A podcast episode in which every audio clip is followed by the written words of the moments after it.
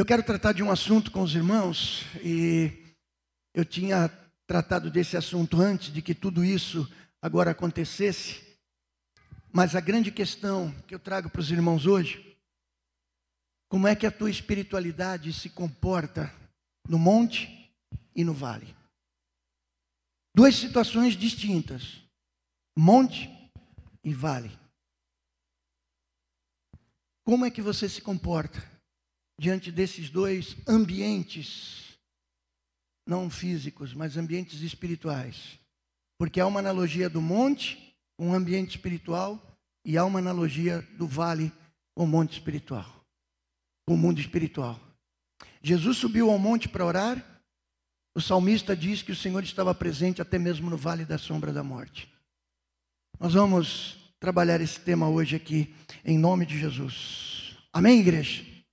Eu quero começar conversando com os irmãos a respeito desse termo espiritualidade. É um termo que o mundo contemporâneo tem adotado. O mundo contemporâneo tem adotado. E é um termo muito interessante, um termo muito importante, irmãos, mas depende como cada um de nós entende isso. Espiritualidade. Hoje, quando você pergunta para algumas pessoas se você é cristão ou se você tem alguma confissão religiosa, as pessoas dizem, eu sou espiritualista. Muita gente diz, eu sou espiritualista. Ou eu sou espiritualizado. Ou seja, as pessoas estão querendo dizer com isso que elas reputam importância e valor para as questões espirituais.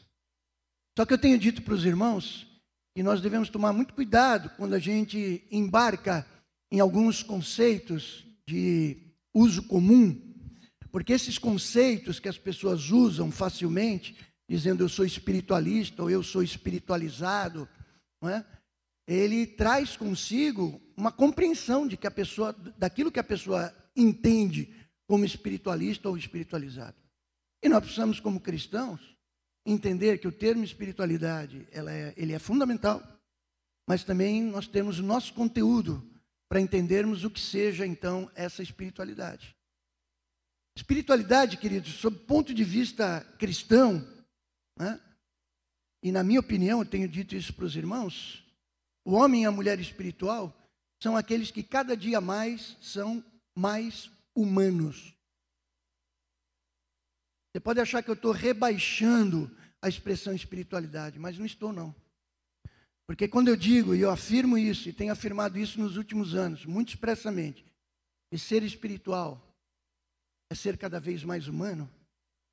E algumas vezes eu até atropelo, exagero, dizendo que talvez seria interessante a gente ser menos espiritual e mais humano, porque alguns podem entender que a gente está, como eu disse, rebaixando a concepção do que é espiritual. Mas não há na Bíblia Sagrada, aplicado à vida do ser humano, ou seja, enquanto eu e você estamos nesse tabernáculo aqui, até o dia em que esse corpo entrar em falência e nós passarmos por esse portal da eternidade, os termos que a palavra de Deus diz, a palavra de Deus que dirige para nós que estamos aqui. Ela não se dirige para aquelas pessoas que já partiram ou aquelas que ainda não nasceram. Ela, a palavra de Deus se dirige a nós que estamos aqui. Portanto, a palavra de Deus se dirige ao cristão total: corpo, alma e espírito. Somos seres tricotômicos: corpo, alma e espírito. O apóstolo Paulo ora na sua saudação final, pedindo que corpo, alma e espírito sejam mantidos irrepreensíveis até a volta gloriosa do Senhor Jesus Cristo. Quer dizer, há um entendimento dessa unidade de dimensões que a gente tem.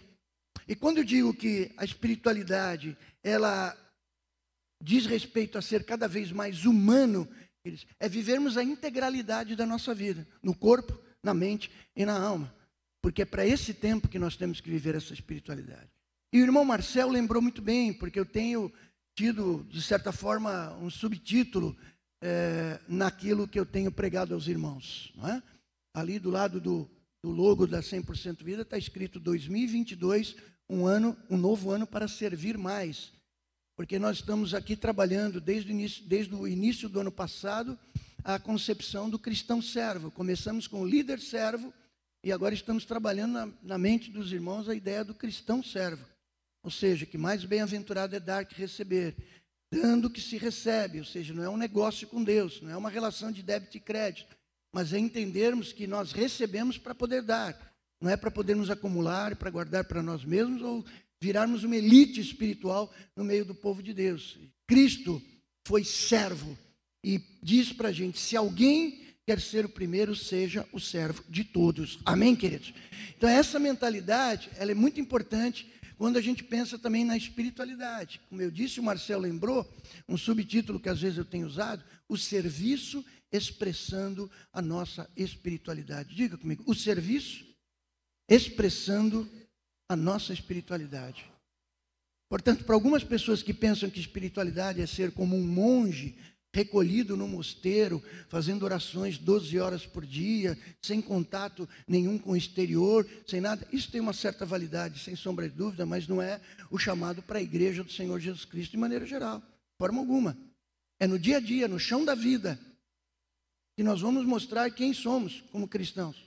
Portanto, não é só com palavras, elas são importantíssimas. Não é só com a nossa oração, elas são fundamentais. Não é só com o jejum, é imprescindível, mas é também, queridos, com as nossas ações, com aquilo que nós fazemos na vida prática. A Bíblia Sagrada diz que Jesus andou por aí fazendo o bem, curando os enfermos e expulsando os demônios dos oprimidos do diabo.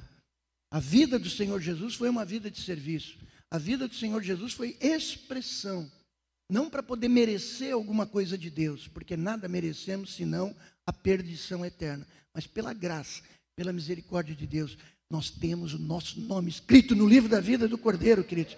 E temos que dar conta de uma demanda que o Senhor Jesus deixou para a igreja, e ela é exclusiva da igreja, de podermos servir, amar e servir, portanto, ao nosso próximo. Então, quando nós falamos de espiritualidade, por favor, não abstraia esse conceito de espiritualidade achando que é algo etéreo, é algo absolutamente invisível e que você declara: eu sou espiritual, aquele é espiritual.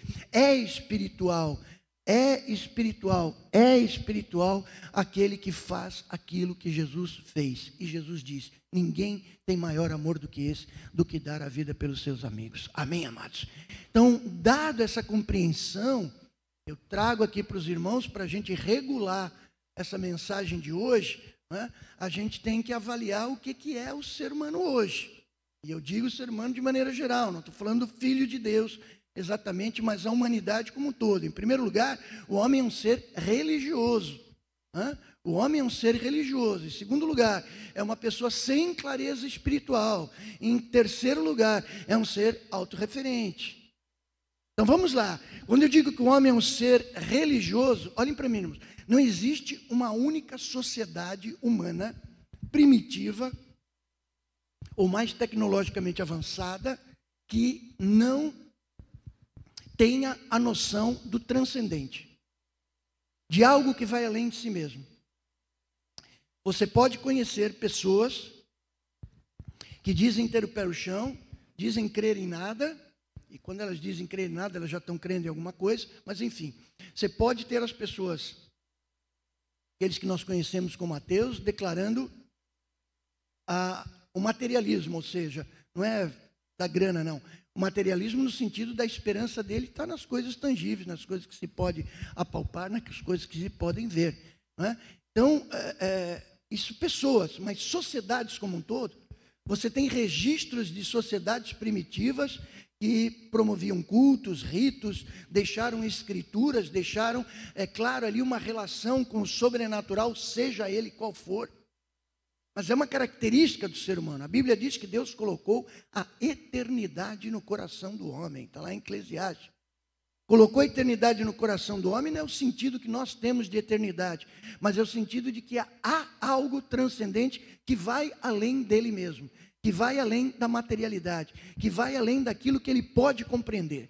Então, quando eu digo que a, o, o, ser humano é um, é um, é um homem é, religioso, a gente vê então esses indícios de religiosidade em todas as sociedades, como eu tenho dito aos irmãos aqui agora. E a religião, de certa forma, então, ela busca oferecer a seu modo, a seu modo, um caminho para esse ser ou seres superiores que as pessoas chamam de Deus ou deuses. Portanto, é uma característica do ser humano. É um ser, sim, religioso. A segunda questão de que o homem não tem clareza espiritual, né? então nós temos claramente também aqui na, nas nossas sociedades duas grandes religiões do mundo, né? Aquela que a gente poderia chamar de criada pelo homem, ou seja, uma religião humanista. Pastor, mas humanismo não é uma religião. Bom, queridos, você pode dizer que não é, mas ele tem um ideário, portanto, ele tem um rol de crenças e ele tem consequências em função daquilo que ele crê. Né? Portanto, é uma, uma dimensão do ser humano humanista e principalmente aqueles que pregam a salvação pelas obras. Né? Salvação pelas obras. Sem caridade não há salvação. Como tem umas plaquinhas alguns lugares que eu já estive, alguns lugares que certamente você já esteve, alguns lugares onde muita gente está. Né? E não é caridade no sentido de fazer é, pregar o amor de Cristo, o Evangelho de Cristo. É fazer o bem mesmo, que é uma coisa muito boa. Sem sombra de dúvida, louvável. A gente quer fazer isso também, obras de justiça. Mas longe de acreditarmos e de reafirmarmos que isso pode levar a gente à salvação eterna e nos justificar diante de Deus. Só uma coisa pode justificar o homem, perdoar o homem dos seus pecados: é o sangue de Jesus derramado na cruz do Calvário. Não há outra forma pela qual nós possamos ser salvos, queridos. Né? Mas a religião humana, essa religião antropocêntrica, que tem o homem né, como foco principal, ela prega exatamente isso. E nós temos um segundo movimento, que é aquilo que a gente poderia chamar da, é, da religião revelada, aquela que é teocêntrica, aquela que aponta para Deus e que, como nós cremos, entende que a salvação vem exclusivamente pela graça de Deus, através do arrependimento e da fé daquele que confessa Jesus como Senhor e Salvador. Amém, queridos? Então é claro que nós nascemos com um pendor pecaminoso. O ser humano não nasce salvo, ele é criatura de Deus, ele passa a se tornar filho de Deus, como diz o Evangelho de João no primeiro capítulo, a todos quantos o receberam, deu-lhes o poder de serem feitos filhos de Deus, a saber os que creem no seu nome. Você pode dizer amém para isso? E a terceira questão é que o ser humano é um ser autorreferente. Estávamos conversando no café aqui embaixo, no intervalo da nosso expediente diário aqui da igreja, com os nossos irmãos e irmãs é, colaboradores aqui da Igreja Sempre Santo Vida, falando exatamente a respeito disso. Quando Galileu Galilei criou o telescópio, né? e ele começou a enxergar o cosmo de maneira mais macro, ele percebeu claramente e elaborou essa teoria, escreveu a respeito disso, foi ameaçado de morte por conta disso, que a Terra, primeiro, era redonda e que a Terra não era o centro do universo. Olhe para mim aqui, preste atenção no que eu estou dizendo. Não era o centro do universo. Isso significa, olha aqui, irmãos, deixa a portaria lá, por favor. Isso significa, irmãos, que até então, a concepção de terra plana, que alguns têm até hoje, infelizmente, e, e que também a terra era o centro do universo, relegava para a criação de Deus a centralidade da obra do Senhor. Ou seja, a terra é o centro da criação de Deus. Né? Na medida em que a ciência permite descobrirmos que a terra era redonda, que era uma bolinha no espaço. Nós estamos, queridos, em cima de, um, de uma esferinha, no meio de bilhões de outras flutuando nesse espaço. Amém, amados? Agora, agora. No momento que a gente tem concepção disso, é claro que essa filosofia e, de certa forma, a religião que é calcada na ideia de que a Terra é centro do universo, cai por terra. E aí entra um novo paradigma. Esse fica rompido e entra um novo paradigma. Como nós somos essencialmente autorreferentes, nós passamos a entender que se a Terra não é o centro do universo, se a Terra não é plana, se nós estamos em meio a bilhões e bilhões de planetas, então perde-se a referência. A Terra era o centro, a religião dizia isso, religião cristã, inclusive, combatia as revelações da ciência, entendia que ela era ele era o centro de todas as coisas, mas agora o homem passa a ser o centro do universo.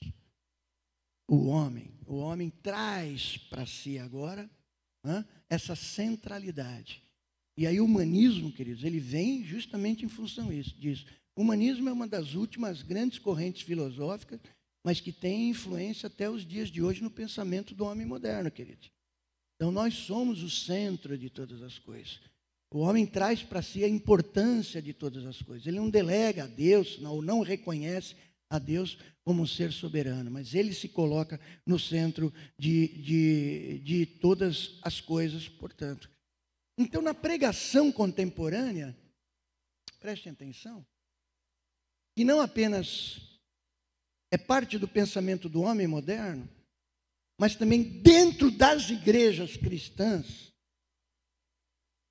infelizmente, o humanismo, ou aquilo que a gente poderia chamar de teologia liberal, irmãos, quando vocês lerem alguma coisa a respeito de teologia liberal, por favor, acendam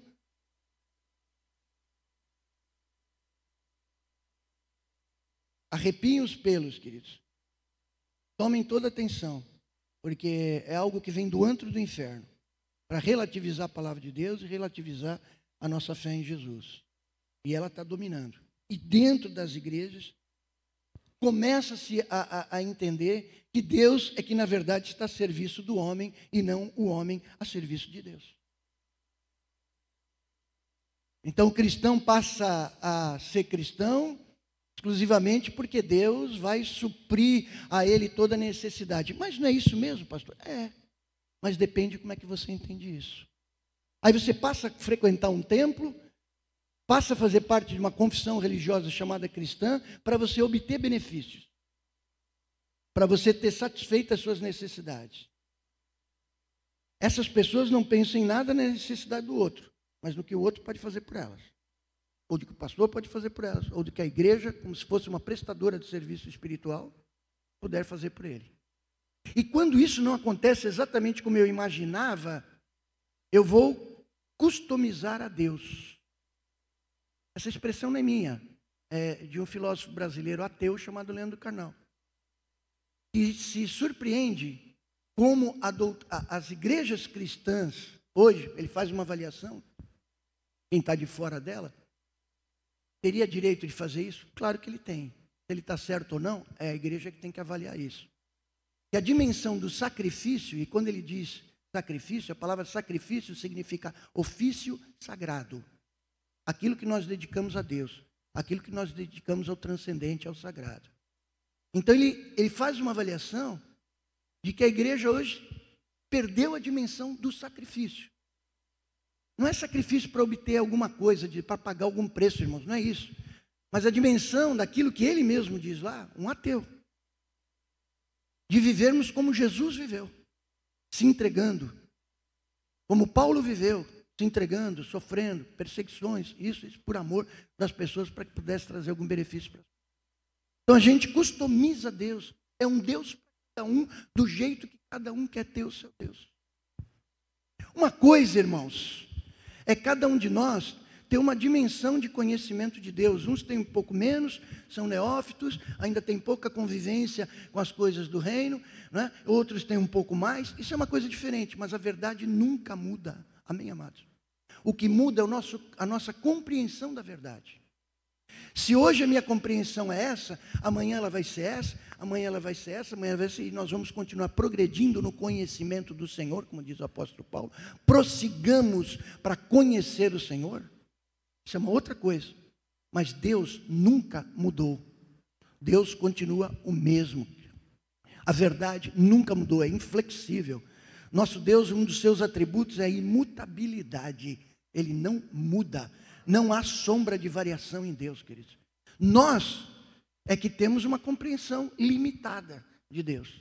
E o pior é quando a gente tenta definir Deus é isso, aquilo, tem pronto.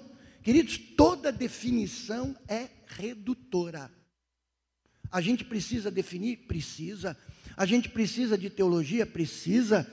Mas a Bíblia não é um livro de teologia. Ela é um livro de biografias, onde Deus escreve a história da salvação através dos personagens.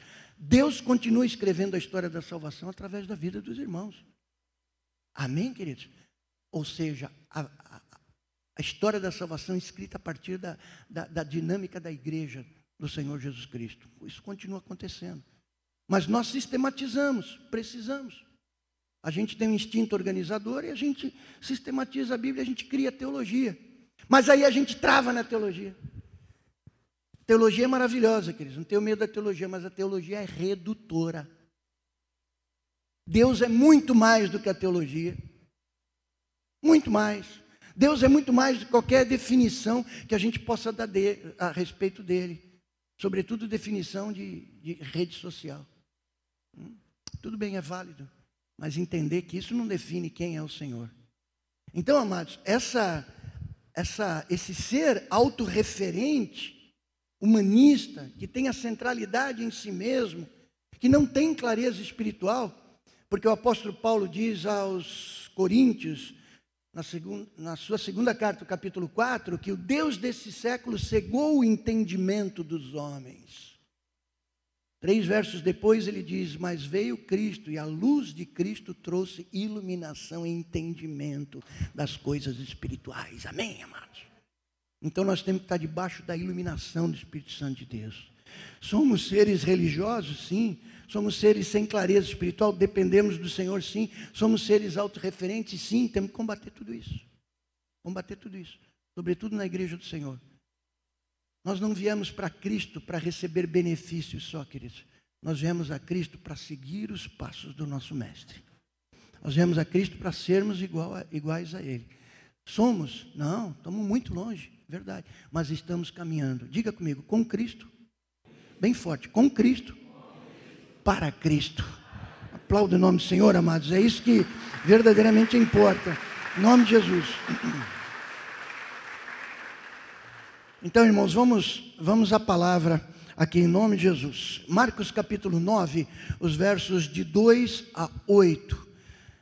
Marcos 9, de 2 a 8. Seis dias depois, Jesus tomou consigo Pedro, Tiago e João e os levou em particular, a sós, a um alto monte, e Jesus foi transfigurado diante deles.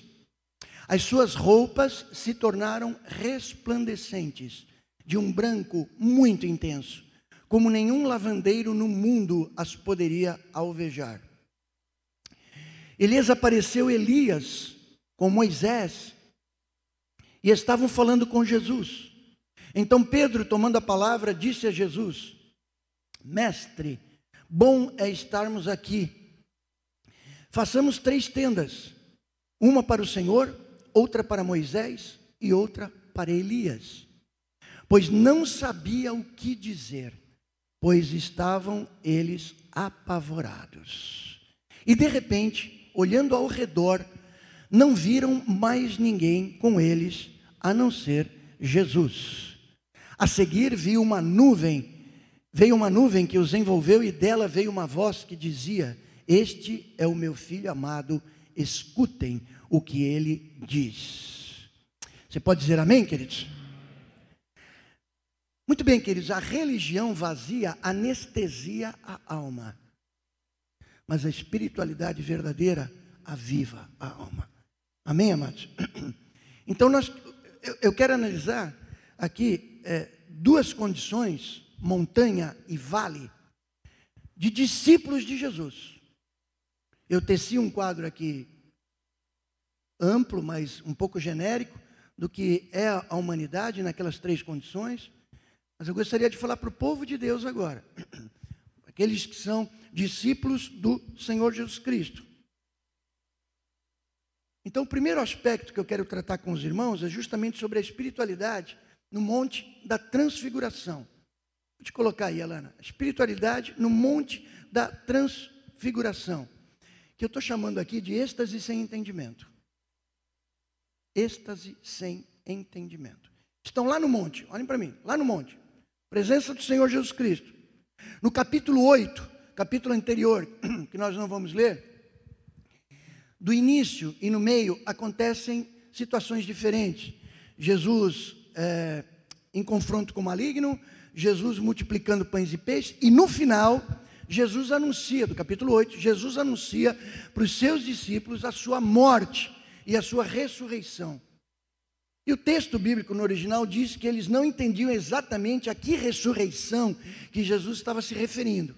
Então, o contexto sequencial, capítulo 9 que nós lemos aqui, a partir do verso 2, é de Jesus trazendo para eles a concepção da sua morte, da sua futura ressurreição, e aí diz a palavra que ele os conduz então para esse monte. Nós não sabemos exatamente se é o Monte Tabor ou o Monte Hermon, há teorias diversas, isso não importa se é o Tabor ou se é o Monte Hermon. O que fato é que eles foram conduzidos é, a um monte, e no capítulo 9 diz o texto que ele revela então a sua glória para os seus discípulos, ou seja, é uma pré-figura do Cristo glorificado. O Cristo foi glorificado, diz a palavra de Deus, quando ele é assunto aos céus, depois da sua ressurreição, passa 40 dias aqui com seus discípulos, mais de 500 pessoas o viram, e depois, à vista de todos, de muitos, ele sobe aos céus, né? e diz a palavra de Deus, pelo entendimento da doutrina paulina, que ele é glorificado diante do Pai. Então, esse momento na terra, Jesus carne com os seus discípulos ali, no meio do seu ministério terreno, ele se transfigura apontando então essa pré-figura do que seria então a sua glorificação. Vestes resplandecentes, rosto luminoso, uma figura ali absolutamente divinal, completamente diferente daquele filho de carpinteiro ou carpinteiro que ele foi durante a vida inteira não reconhecido pelos homens, não havia nele é, formosura alguma, como diz o profeta Isaías, mas naquele momento é a pré-figura de, um de um Cristo glorificado.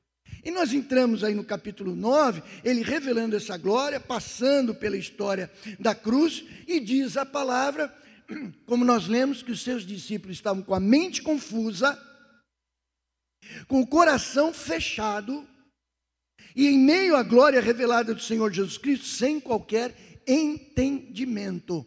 Eu vou recorrer a uma passagem correlata aí de Marcos de Marcos capítulo 9, que está lá em Lucas capítulo 9. Vamos lá, para os versos 28 e 29. Opa, eu coloquei uma letra clarinha, espero que você leia.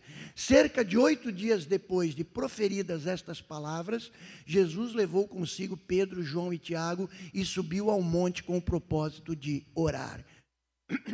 E aconteceu que, enquanto ele orava, a aparência do seu rosto se transfigurou e a roupa dele ficou de um branco brilhante. Essa é questão, passagem que eu vou recorrer algumas vezes para a gente fazer alguns comparativos aí com o Evangelho de Lucas. Então, olhe para mim aqui. Algumas características desse momento aqui. Jesus em comunhão com os discípulos, eu vou até mudar a ordem, os discípulos em comunhão com Jesus, mas sem nenhuma identidade com o Pai. Nenhuma. A Bíblia diz que os discípulos não oraram com Jesus quando ele diz: Vem orar comigo. Pelo contrário, eles dormiram. Algo absolutamente sobrenatural acontecendo, e eles têm sono e eles dormem, enquanto Jesus ora. Isso revela o nível de interesse que os discípulos tinham ali no monte, no monte, quando tudo vai bem, quando nada de mal está acontecendo, por isso é que o sofrimento muitas vezes ele, ele é um tutor sobre as nossas vidas, há uma pedagogia do sofrimento. Eu estou produzindo um texto que eu gostaria muito de lançar até o final do ano, e um dos capítulos chama Teologia da Dor. Teologia da Dor. Para a gente entender o que o sofrimento traz de benefício para a gente, embora ele seja um terror e ninguém queira passar por isso também não. Jesus também não. Pai, se possível, afasta de mim esse cálice.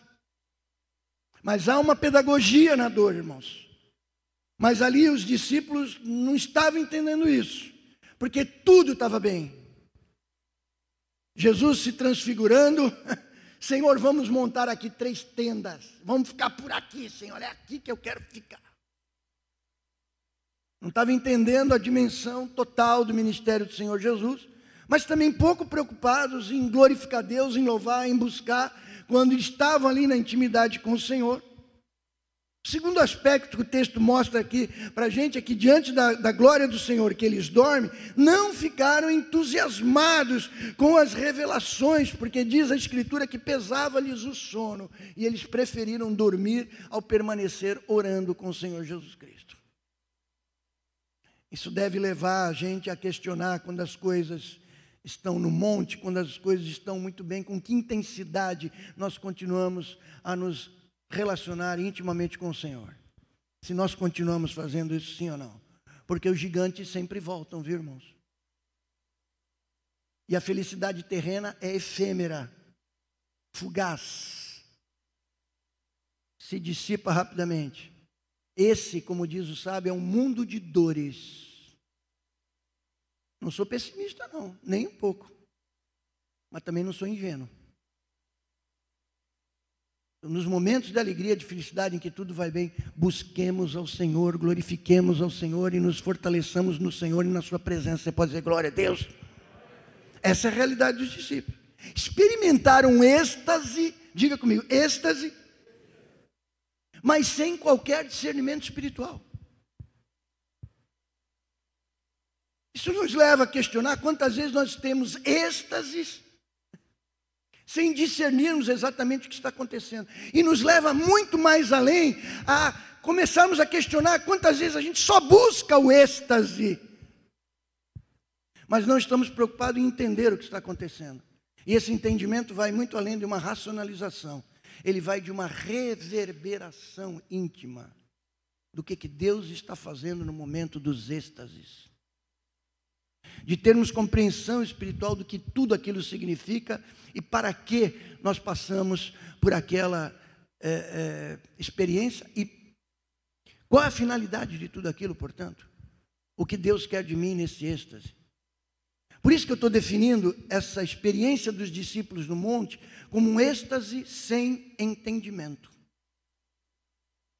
Eu tenho que olhar para a minha vida, eu tenho que olhar para a igreja do Senhor que quer o êxtase, sem sombra de dúvida, mas que obrigatoriamente deve buscar discernimento espiritual. Amém, amados? Até mesmo para que as esquisitices que existem em toneladas nas nossas comunidades cristãs, o mundo afora, sejam cada vez mais minimizadas, irmãos. Não para que o povo seja um povo frio espiritualmente, de jeito nenhum, mas para que toda manifestação e que todo êxtase seja corretamente expressado e tenha verdadeiramente um discernimento daquilo que Deus está fazendo no nosso meio. Amém, amados? Não é somente para ter um gozo, não é somente para ter uma sessão de videogame na igreja, não é somente para a gente vivenciar uma catarse coletiva na igreja e dizer: Deus hoje falou, Deus. Glória ao Senhor, porque Deus está sempre falando, amém, queridos? Principalmente através da Sua palavra. Às vezes, às vezes, raramente, você tem um sonho profético, às vezes, dificilmente, você tem sonhos de revelação.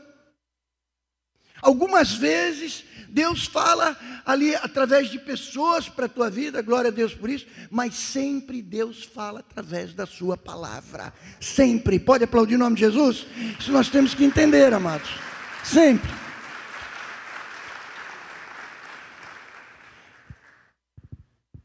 Momentos milagrosos ali.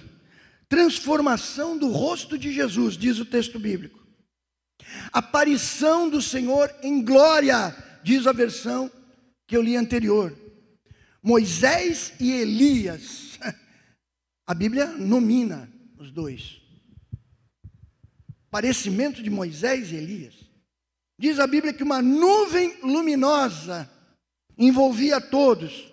E finalmente uma voz do céu como um trovão. E qual foi a reação dos discípulos?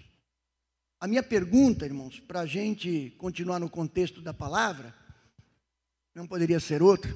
Qual é ou qual tem sido a nossa reação diante do inominável, do, do luminoso, diante do sobrenatural, diante das constatações da, da, da, da vivência que a gente tem da sobrenaturalidade? Aqui no monte, em primeiro lugar, os discípulos não discerniram a centralidade de Cristo. Não discerniram a centralidade de Cristo. Meu irmão, qualquer manifestação espiritual sobrenatural da igreja, dons, é, manifestações do Espírito Santo, êxtases espirituais, glória a Deus que a igreja possa viver isso, amém, amados? Sempre vai ter que apontar para a pessoa bendita de Jesus, sempre. Não pode apontar para a figura 1, não pode apontar para a figura 2, não pode apontar para a figura 3. Não é culto de manifestação sobre a minha célula tem que apontar para Jesus. Não pode apontar para o líder. Um acampamento tem que apontar para Jesus, não pode apontar para pessoas.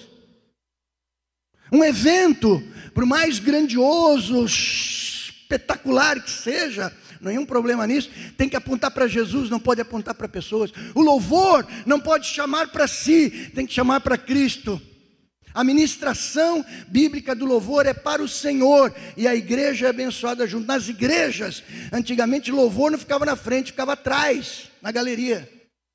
Em algumas arquiteturas da Idade Média, Idade Gótica, Românica, é, a planta era em forma de cruz, o coro ficava lateralizado, porque na frente estava o Santo dos Santos. Não há problema nenhum em nós trazermos a banda louvor que eu amo, é meu parceiro de púlpito, essa garotada maravilhosa aqui, esses homens e mulheres, não é? Mas eles têm o ministério de ministrar ao Senhor. Nunca podem esquecer disso. Portanto, nenhuma manifestação sobrenatural aponta para si. O falso profeta chama para si. O profeta verdadeiro aponta para Jesus. Veja João Batista. Seguiu meu tempo já deu aqui, agora é com ele. O falso profeta tem medo de concorrência. O profeta de Deus não, aponta para o Senhor Jesus Cristo. Entende a si próprio como servo do Senhor. Amém, amados? Eles não não discerniram a centralidade de Cristo nisso. Senhor, vamos construir três tendas aqui, uma para o Senhor, outra para Moisés e outra para Elias. Vacilar as três iguaizinhas. Aí vem uma voz do céu para os discípulos: Esse, não Moisés Elias, esse é o meu filho amado. Ouçam o que ele tem a dizer. Porque a atenção estava em Moisés e Elias, a atenção estava em Apolo, a atenção estava nos outros apóstolos. Paulo diz: O que é Paulo? O que é Apolo? O que é os outros apóstolos que ele tinha. Paulo, irmãos, não chama quem é Paulo.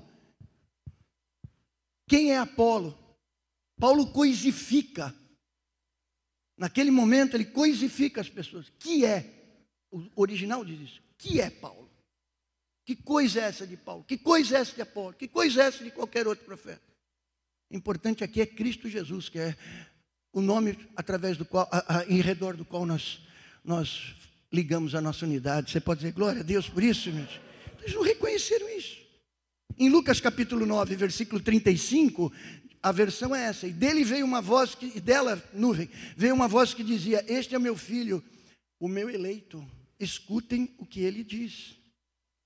Ou seja, Deus, irmãos, constantemente Ele está corrigindo a nossa espiritualidade. Aceitem isso, irmãos. Amém? Aceitem a correção do Pai, porque Ele corrige a quem ama.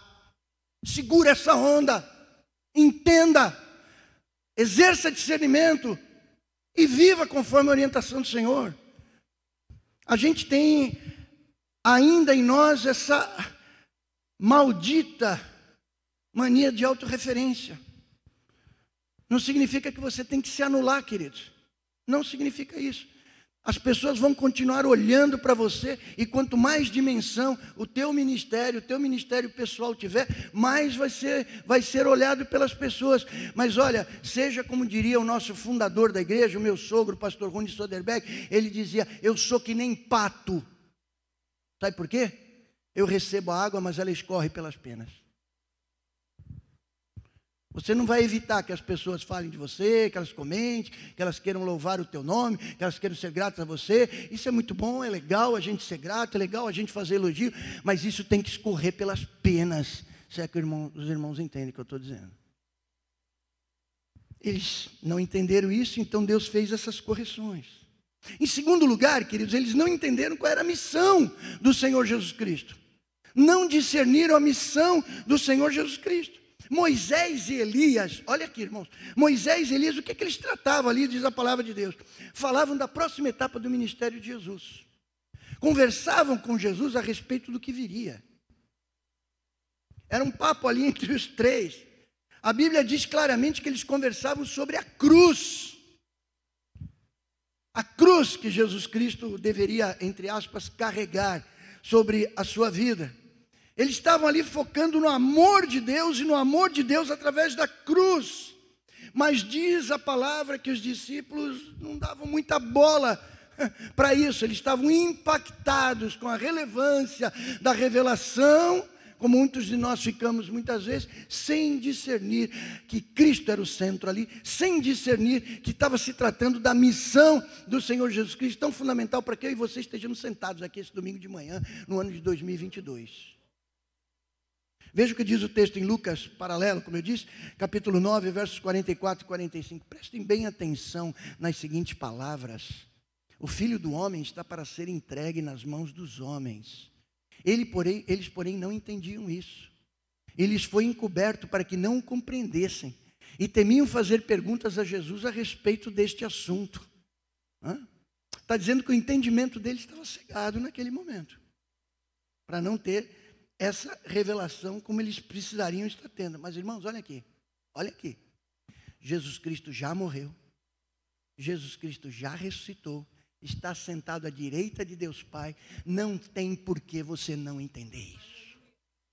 Paulo diz que vocês, nós, já deveríamos ser mestres. Por que, que eu tenho que explicar essas coisas? Vocês já deveriam ser mestres de tanto que vocês têm ouvido falar a respeito disso.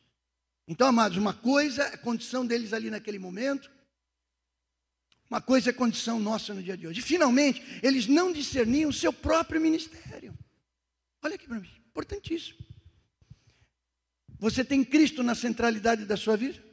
Você tem absoluta certeza do que a missão do Senhor Jesus Cristo fez pela tua vida? Então, olha aqui, a decorrência disso. Você tem que ter senso de identidade, você tem que ter senso de propósito. Você tem que ter senso de missão. Senso de identidade, quem você é em Cristo. Nunca rebaixe. Você é filho de Deus, amado do Pai. Segundo lugar, você tem que ter senso de propósito. Deus tem visionado a tua vida para que você faça, tem te dado dons e talentos para servir, queridos. Em terceiro lugar, missão, senso de missão. Como é que eu ponho o pé na estrada e como é que eu realizo tudo isso? Então isso era fundamental na vida dos discípulos, porque eles não reconheciam seu próprio ministério. Em Lucas capítulo 9, o, verso, o texto paralelo, em versículo 33, quando estes começaram a se afastar de Jesus, Pedro lhe disse: Mestre, bom é estarmos aqui, façamos três tendas, uma para o Senhor, outra para Moisés, outra para Elias. Porém, Pedro não sabia o que estava dizendo. Essa é a questão. Olha aqui, a espiritualidade no monte, no monte da revelação, no monte do milagre, no monte do sobrenatural. Ó, oh, pastor, eu, não, eu quero ir lá para o monte. Vamos para o monte, vamos, vamos embora, vamos organizar um monte aí, a gente vai andando até lá, não tem problema nenhum. Não é? Mas o monte, na realidade, é o teu lugar secreto, onde você está num lugar elevado, na presença do Senhor. Pode ser na tua casa, trancado num banheiro, pode ser no teu lugar de trabalho, pode ser na mata, pode ser na praia, pode ser no campo, pode ser aonde você quiser, queridos. Mas esse é o monte. Você pode ir para qualquer lugar, não tem nenhuma proibição para isso. Mas não imagine que há lugares mais onde eu posso encontrar Deus mais de perto do que eu posso encontrar no meu lugar secreto, porque a orientação de Jesus foi: entra no teu quarto, ora ao teu pai que está em secreto, e o teu pai que te vê, vê, vê em secreto, te recompensará publicamente. Amém, amados? Então eles não. não discerniam isso, o seu próprio ministério. Então é muito mais fácil, irmãos, eu encerro com isso aqui, esse primeiro aspecto. Muito mais fácil cultivar a espiritualidade do êxtase. Sim ou não? Muito mais cultivar a espiritualidade dos grandes momentos do que cultivar a espiritualidade das ruas, do que cultivar as, a espiritualidade dos hospitais, do que cultivar a espiritualidade da parceria com meninas estupradas.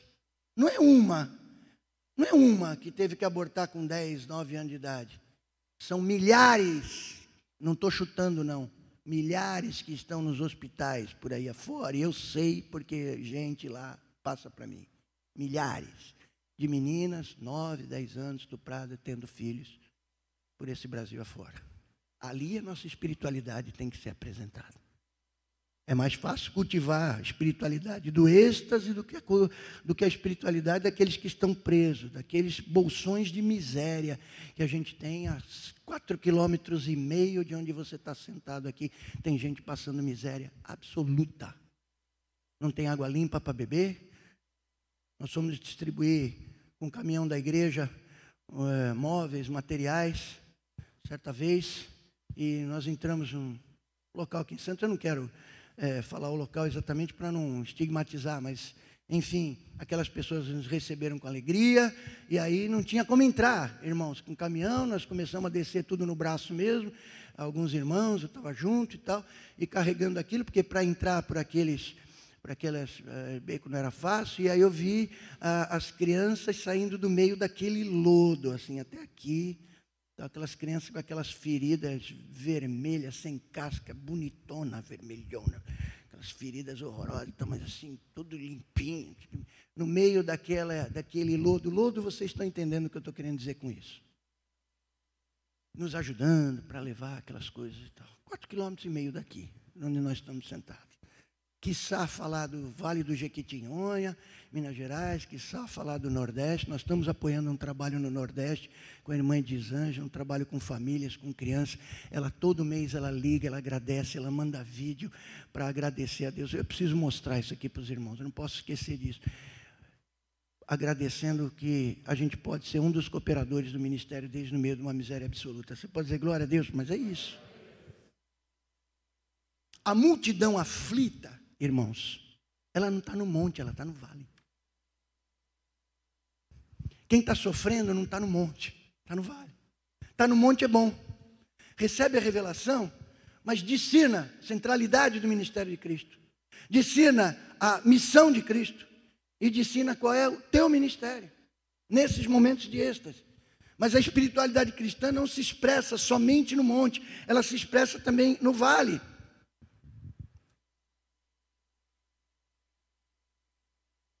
discussão sem poder. Uma hora eles iam descer da montanha. Jesus chega para eles e fala: Bom, vamos, não, Senhor, vamos, vamos ficar aqui. Não, vamos descer. Porque não é aqui o meu ministério. Meu ministério é lá no vale. O teu ministério não é aqui. O teu ministério, ou seja, a tua dádiva, o teu serviço, diácono, serviço, o perete, remador. Não é no, no monte, é no vale, queridos. Marcos capítulo 9, versos 17 e 18. E um do meio da multidão, e um do meio da multidão respondeu: Mestre, eu trouxe até o Senhor o meu filho, que está possuído de um espírito mudo. E este, sempre que se apossa dele, lança-o por terra e ele espuma, range os dentes e vai definhando. Pedi aos seus discípulos que o expulsassem, mas eles não puderam. Olha aqui. Que espiritualidade é essa que tem êxtase no monte e que quando desce para o vale, tem que ter espiritualidade no monte, tem que ter espiritualidade no vale. No vale, queridos, a gente sofrendo sem solução para o seu problema. Sai por essas portas, tem muita gente sofrendo sem solução para o seu problema. Aqui, um pai desesperado, um filho processo uma casta de demônios, discípulos não puderam. Sabe por quê? Porque o reino de Deus não é de conversinha, o reino de Deus se manifesta no poder de Deus. tem que ter poder, irmãos. Jesus disse para os seus discípulos: Eu dou autoridade sobre os demônios e poder sobre as doenças. Diga autoridade sobre os demônios, poder sobre as doenças. Isso é o reino de Deus, queridos. Enquanto gente está precisando de ajuda, os discípulos estavam com conversa fiada com os fariseus. Jesus ali dando conta de uma multidão de oprimidos, doentes, possessos, e os discípulos discutindo com os fariseus. Marcos capítulo 9, verso 16. Então Jesus perguntou aos seus discípulos: O que, é que vocês estão discutindo com eles? Que conversaiada é essa? Está discutindo teologia? Quem é o mestre teólogo mais importante? Qual é a corrente teológica da qual você faz parte? Quantas vezes eu me pergunto a respeito disso?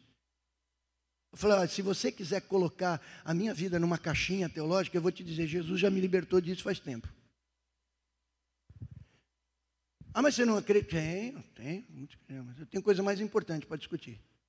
Eu discuto, mas eu tenho coisa mais importante. Tenha dúvida nenhuma. Está querendo convencer quem? Eu já sentei horas, horas, com pessoas que divergiam de mim teologicamente. Eu saí pensando o que eu pensava e ele saiu pensando o que ele pensava. A nossa batalha é essa, irmão? Sim ou não? Não, não é. Tem a sua importância? Tem. Mas é isso que vai mudar, transformar a vida das pessoas? Não. Sabe o que muda das pessoas? A palavra da verdade. Prega, Timóteo, diz Paulo, seu filho na fé, prega a palavra. Não prega sobre a palavra, prega a palavra. Jesus orando ao Pai, santifica-os na verdade, a tua palavra é a verdade. Isso que importa, queridos. Discutindo com os fariseus ao invés de fazer a obra. Tem tanta gente, nova inclusive, que diz, pastor, eu não permaneço na igreja porque eu tenho eh, profundas diferenças teológicas. 18 anos, 20 anos, eu fico olhando. Meu Deus, mas quais são as profundas diferenças teológicas? Estudo teologia há 44 anos, o buraco do que eu não sei é 10 vezes aquilo que eu sei. Essa pessoa com 18, 20 anos de idade já tem tanta convicção teológica a ponto de abandonar a congregação. E não abandona a congregação para ir outro lugar, abandona para ficar no mundo. E falando mal dos outros, dos crentes, da igreja. Hashtag falei. Às vezes, irmãos, é necessário conversar sobre isso. Eu sei disso. E eu faço também. Eu faço. Mas isso não pode tirar a gente do foco, nem roubar o nosso tempo na obra do Senhor, amados. Paulo fala, chama isso de vãs discussões. Vãs discussões.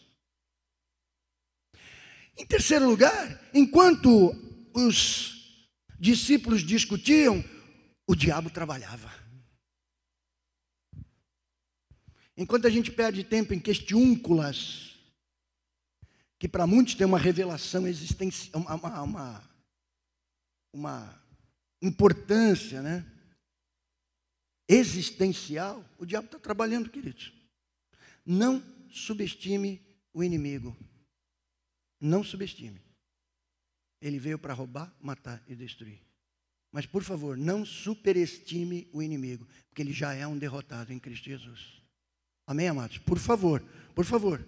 O inimigo é destruidor, sem dúvida. O pai diz que desde criança, brefpos no grego, que significa a meninice desde o útero dele. E era o filho único daquele homem.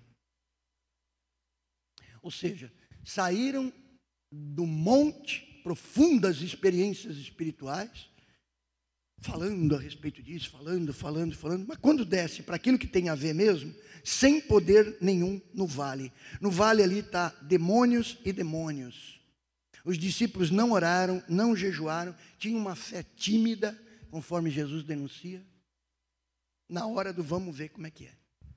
E aí eu termino, porque eu preciso terminar, irmãos, me perdoem, o tempo avançou um pouco, me perdoe, mas Vamos analisar não apenas a espiritualidade no monte, a espiritualidade no vale, mas a espiritualidade do Senhor Jesus. E eu quero concluir com isso. Diga comigo, marcada pela oração.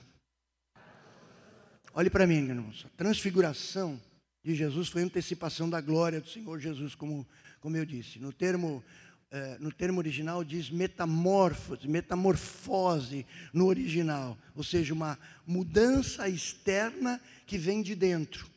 Esse é o sentido dado na palavra, né? Diferentemente de como os discípulos até então haviam visto. Eles viram Jesus externamente. Mas a metamorfose de Jesus, conforme diz o texto original, veio de dentro para fora. A tua obra sempre vai vir de dentro para fora. Tudo na palavra de Deus, no Evangelho e na espiritualidade começa dentro, vai para fora. Guarda o teu coração, porque dele procedem as saídas da vida. Amém, amados? É isso que a palavra de Deus diz. Primeiro tem que haver aqui dentro, meu irmão. Porque se houver fora, é casca, é jeitão de crente, é cacuete de cristão. E muitos são engabelados por conta disso, porque os próprios discípulos não enxergaram em Jesus aquilo que ele era. E o texto grego mostra, houve metamorfose, ou seja, a aparência externa revelava a sua glória. Como, Felipe, você diz para mim: mostra-me o Pai, mostra-nos o Pai. Quem vê a mim, disse Jesus para Felipe, vê ao Pai. Eles não conseguiram ver isso. Judeus não conseguiram ver isso. Ninguém conseguia ver isso. Então, o primeiro aspecto é que a espiritualidade de Jesus é marcada pela oração. Ele subiu no monte para orar. Para orar, queridos. O rosto transfigurou, suas vestes resplandeceram. Uma, névoa os envolveu, uma voz sobrenatural foi ouvida. E naquele momento Jesus foi orar, e Moisés e Elias conversam com ele. A gente não tem, evidentemente, a transcrição da conversa, mas conversavam com ele sobre aquilo que viria na vida de Jesus, o sofrimento dele na cruz. Você estava vendo uma preparação. Quando você põe o joelho no chão, meu irmão, quando você ora, quando... é uma preparação para você estar tá legal na hora do pau. Porque os discípulos foram enfrentar demônios sem oração e sem jejum, tomaram pau. Vocês acham que isso é qualquer coisa? Não, é só com jejum e oração essa casta aí. E assim é aqui fora, irmãos. Não dá para sair de peito aberto dizendo eu vou. Isso é autorreferência. Vai ver o que acontece. O Pai, naquele momento, confirma o ministério de Jesus através da aparição de uma, de uma nuvem. Seu ministério, portanto, guiando Israel pelo deserto, apareceu a Moisés, encheu o templo e agora era o momento com Jesus. Em segundo lugar, uma espiritualidade marcada pela obediência ao Pai. Diga comigo, oração e obediência. A obediência do Pai significava ir para a cruz.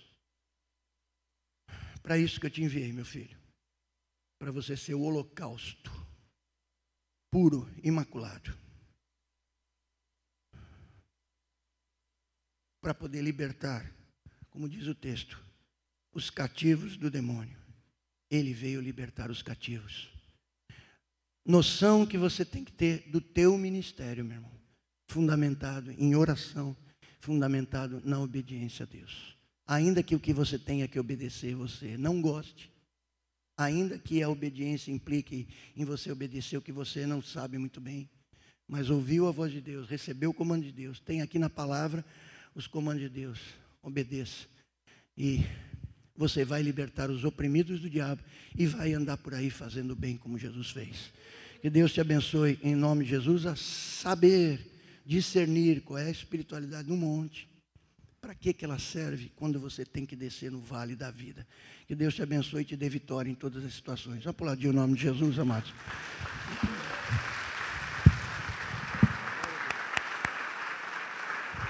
Por favor, vamos, vamos ficar em pé.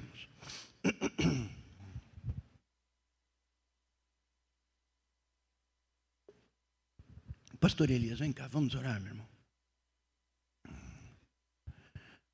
Pastor Marcelo vai estar em São Vicente hoje à noite, pregando lá na ausência do pastor Manuel, que está em recuperação. Que Deus te abençoe. Vamos orar pelo pastor Manuel à noite ali também. Amém, queridos? Também na nossa querida Praia Grande. Também o pastor Marcos está com a pastora Rosi em Mato Grosso. A mamãe da a mãe da pastora Rosi passou por uma intervenção é, cardiológica, colocou um stent, tinha 81% de uma artéria entupida, mas a recuperação dela está boa, a cirurgia foi um sucesso. Louvado seja o nome do Senhor. Amém? Tempos difíceis, né, irmãos? Vamos orar, pastor Elias. Feche seus olhos, querido. Senhor, nós te louvamos pela tua palavra. Aprendemos a crescer contigo pela por essa mensagem. Louvado e engrandecido seja o teu nome. Que possamos nos colocar de trás da tua cruz. Saber, Senhor Deus, que a nossa missão é árdua, que a nossa missão é, em primeiro lugar, te servir. Não é te buscar por aquilo que tu podes nos dar, mas te buscar, Senhor Deus, pelo aquilo que tu és. Nós queremos dizer nesta manhã, nós estamos debaixo da tua mão de poder, Senhor. Usa cada um de nós com poder, com autoridade. Reveste cada um com o seu poder, Senhor, renovando as forças, Senhor. A tua palavra foi ministrada e a tua palavra vem acrescentar fé aos nossos corações nesta manhã, para nós partirmos para as batalhas, Senhor, erguermos os nossos olhos, Senhor, porque a nossa redenção está próxima e fazer aquilo que tu tens para cada um de nós. Usa cada um dentro do seu lar, no seu trabalho, com a palavra de sabedoria, com a palavra de autoridade. Deus amado, usando-nos, curando os enfermos, expulsando os demônios, ó Pai, fazendo aquilo que tu tens para nós, e possamos deixar, Senhor Deus, de sermos meninos pedintes, Senhor, crentes, Senhor, imaturos, e te buscando tudo por aquilo que tu podes nos dar, mas sabendo, Senhor Deus, que tu tens o melhor para nós, não só aqui nessa terra, mas nos céus, pelos séculos dos séculos. Nós te louvamos por esta manhã, pela tua palavra, por cada vida que aqui está e vai sair daqui abençoada como instrumento em tuas mãos. É o que nós te agradecemos em nome de Jesus. Amém.